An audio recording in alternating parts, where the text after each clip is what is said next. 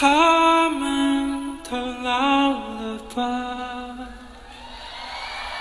他们在哪里呀？我们就这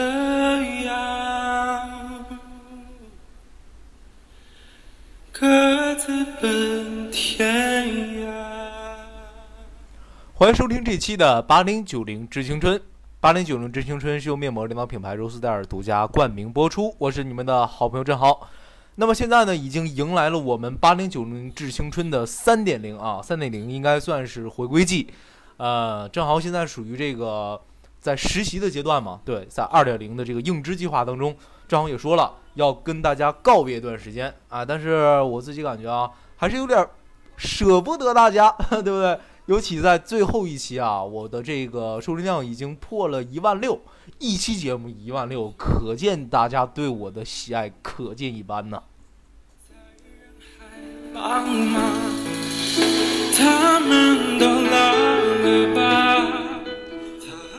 我现在这个录音环境啊，就是如果说现在任何一个听众来看，都觉得特别心酸。我现在旁边有一个音响，然后我这个电脑啊，呃，前几年买还是挺贵的，但现在来看就是一块板砖啊，它什么都不能干，而且还没有什么那个混音声卡。如果说有懂这方面的啊人，请在我的微博下面留言。呃，真的是电脑方面真是不太懂。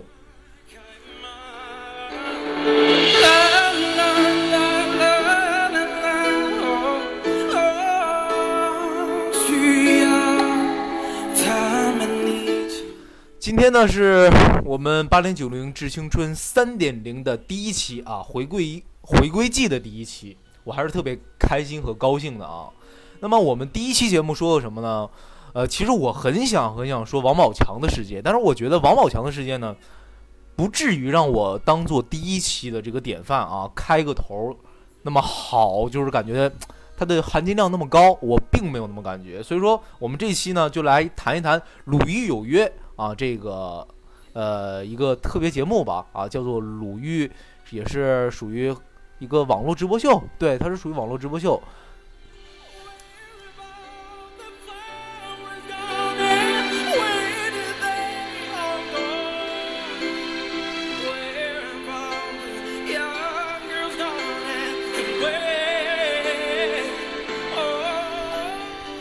我刚才呢上网看了一下，他这个节目的全称叫做《鲁豫有约大咖一日行》啊，因为怕就是错一个字的话，会引来一些啊不必要的麻烦。对，正好现在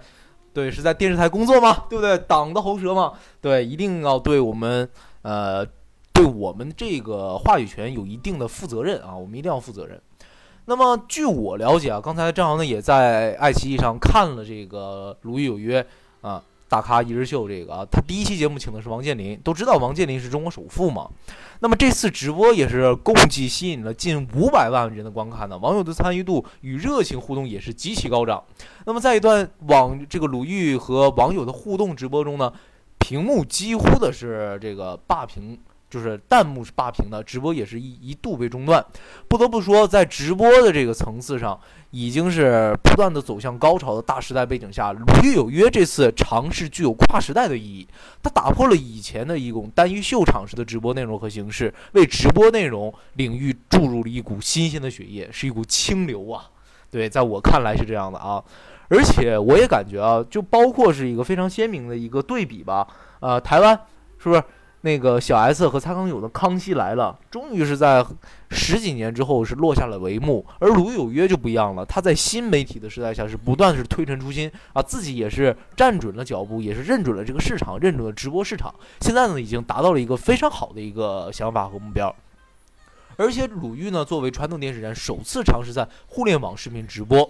去年的时候呢，鲁豫就说我们呢想做成一个 A B 面。什么叫 A B 面？就是一个有常规日常节目的团队，还要有一个新媒体的团队。就像两个大厨，对同样的材料，根据不同的人的口味，对对，就是对人不同口味，对出来两种不同的菜，有可能是正菜，有可能说是快餐，就属于这个两个形式。我自己还是觉得挺不错的这种行为这种方式吧。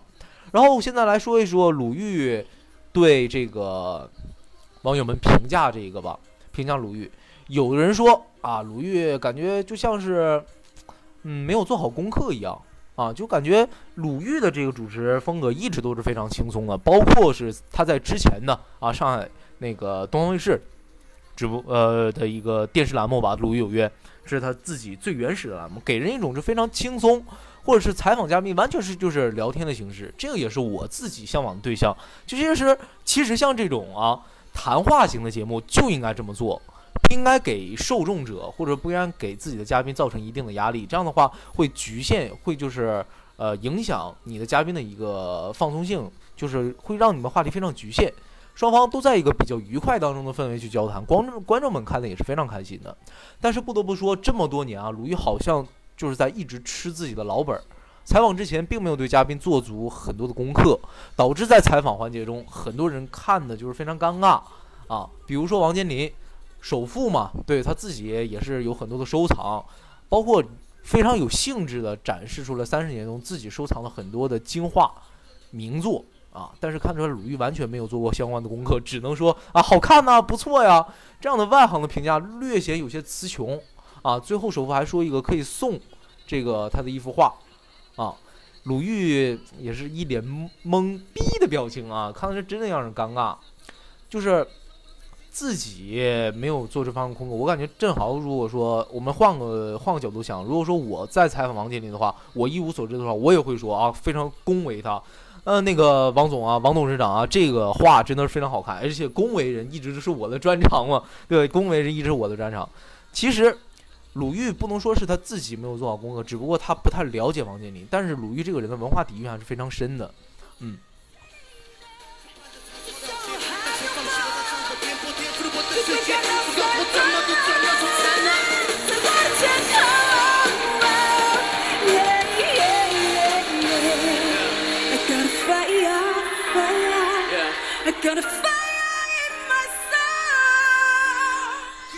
然后我们再来说一下这个节目里面王健林的表现吧。其实，嗯，张豪说一下自己个人的观点啊。张豪说的这些只是代表自己个人的观点啊。再次强调，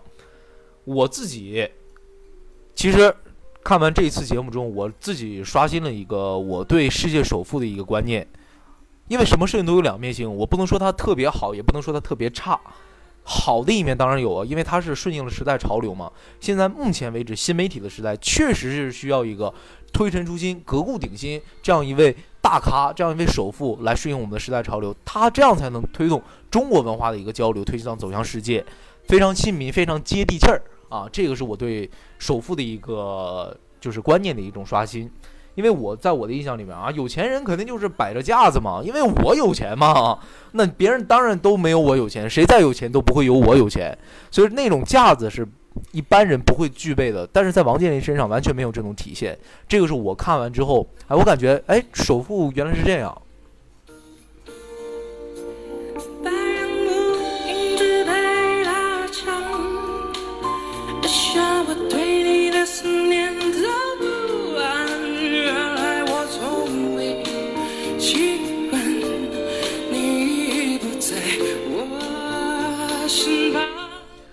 但是呢，正好也是在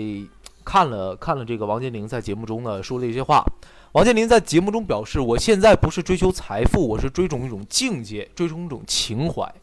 而现在关于年轻人想做首富的手法，王健林就说：“想做世界最大，想做首富，有这个想法其实是对的，是奋斗的一个方向。”但是呢，一定要先立好一个能达到的小目标，比如说先赚一个亿啊，看看用几年能够达到目标。先规划五年还是规划三年？等到了一个亿再说下一个目标，十亿或者是一百亿。这段话一出之后呢，网友们纷纷呢就是把这句话当成了自己的一个建林体啊，建林体，就说我现在定一个小目标，比如说像我们现在做电视行业嘛，我要先定一个小小目标。我一个月先完成三十分钟的这个播放指标啊，这这这就属于王健林体嘛啊，现在也是非常火，非常流行。但是呢，对于我自己个人来看啊，我看了王健林的一些，包括是秀名画、秀自己的这个呃财富，其实我感觉有一些的，有一点点点点的小小的浮躁，因为在我们的这些怎么说小市民吧，或者一些。小人物的这个思想来看，我感觉有钱人呢就分两种极端，一种呢是特别嘚瑟啊，就东北这种啊，大哥大金链子小手表，一天三顿吃烧烤啊，就是软中华硬玉溪，头发越短越牛逼啊，这就是东东北人的一些行为习惯嘛。而南方人呢就不一样，南方人不管是有没有钱，自己都会特别低调啊，坐而论道，侃侃而谈，自己呢是财富五车，就是自己的就满满腹经纶啊，就是这种感觉。就是有钱也不能让人别人看着有钱啊，用自己的话来说叫不显山不漏水，自己不知道你心里到底有多数，也话也特别少，这是南方人的一种一种这个姿态。这个其实我对王健林倒没有什么偏见，我感觉其实做首富啊，做世界呃不不能说做世界首富，就做中国的首富，应该有一种属于自己的气质啊，气质啊。那么我对于王健林来讲的话，首先还是羡慕是肯定的。第二就是我特别佩服的是什么呢？就是他希望他说了，他里边有一句话，我感觉特别经典啊，我想不出来他的具体的原话是什么，但是我能记住大概。他说：“我只是我现在想做的一切，就是他他说我现在想做的一切啊，不是想追求财富还是追求什么？我本来是想在我这个年纪退休，但是我不想让让洋人说了算，在这个世界上说了算。”这句话我听完之后非常感动，因为正好原来在高中的时候呢，特别喜欢学历史啊，我也特别喜欢我的班主任历史老师，所以我就特别喜欢学历史。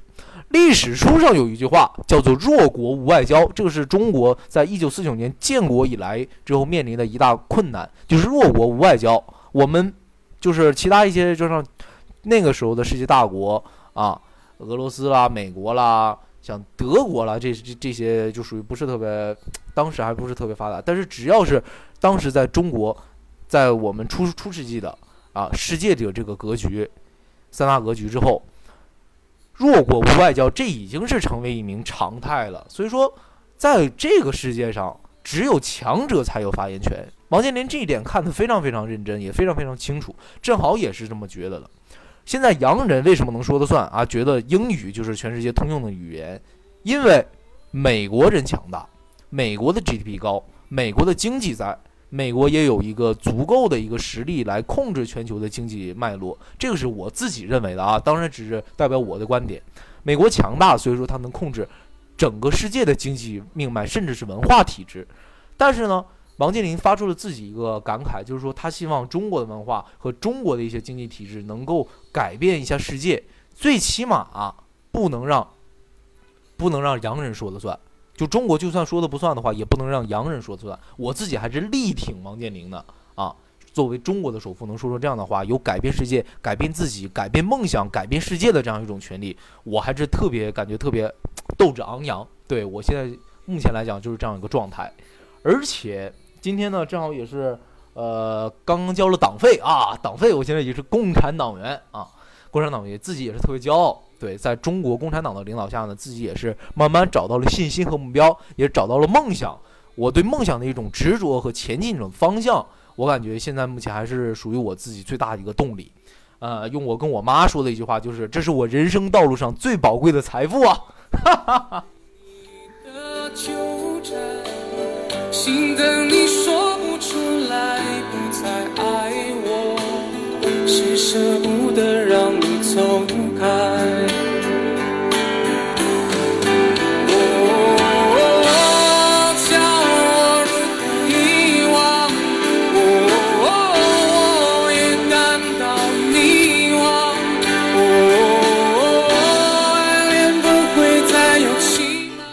哎呀，好了，我们今天的第一期节目估计也是要告一段落了啊。呃，现在呢，正好呢也是能保证啊，差不多每一周会更新一期节目。现在暂时能保证这个，只要设备不出什么问题，我自己还不犯懒病，工作也不会有一定的强度的时候，我就会每周给大家更新一期啊。也希望大家能够继续关注我们的八零九零知青春，也是关注我们的微信公众平台啊，八零九零知青春，微博是八零九零知青春 FM 啊，现在也终于是把这个冠名权抢到了我的手里啊，八零九零知青春 FM，一定要认准这是我们的官微和官方的微信公众平台，一定要是多关注正好啊。那么正好的三点零回归季啊，暂时没有想到的叫什么计划计划，但是三点零回归季已经回来了，杨振豪，我回来了。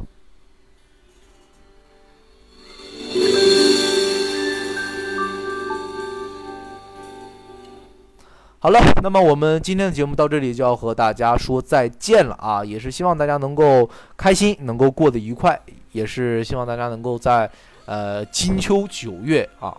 金秋九月和金秋十月当中呢，也是一定要注意保暖啊，有。尤其在这个两个季节中交替的环节嘛，很容易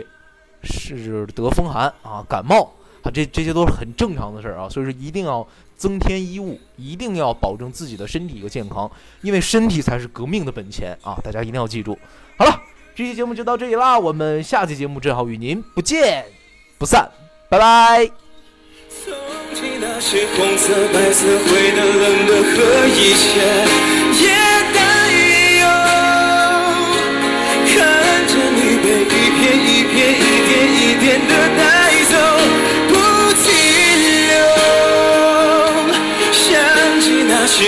天每天每夜每日的守候，